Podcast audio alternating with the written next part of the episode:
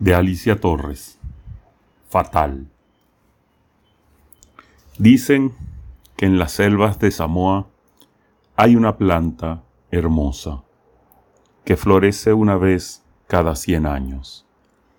Su única inmensa flor, amarilla, como las mañanas soleadas en Arles, exhala tal olor a carroña y podredumbre que ciertos pájaros grandes atraídos por este canto de sirena, se dedican a cortejar lo que el sentido les señala de su gusto, y la flor al sentirse así, acariciada, encierra entonces en sus brazos al bien querido, y como una novia que ha esperado largamente, lo ama ávida y voraz un siglo.